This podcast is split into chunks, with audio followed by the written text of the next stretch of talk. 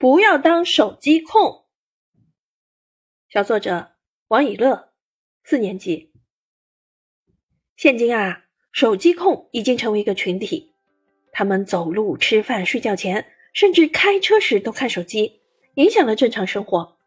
就像我爸爸，有一次他一边看手机一边吃饭，结果咬破舌头，流了好多血。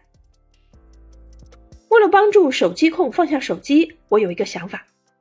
开发一个智能 APP 软件，这个软件的核心是有一个像人类大脑一样的机器模型，能够用手机的眼睛探测出一个人看手机前后眼睛的状态，例如眼睛有血丝、眼睛干涩和流眼泪都能看出来，并且根据这些状态和连续看手机的时间，预测用眼疲劳程度，及时提醒人们放下手机。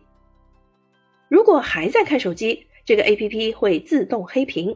像一个忠实的朋友，保护人们的眼睛。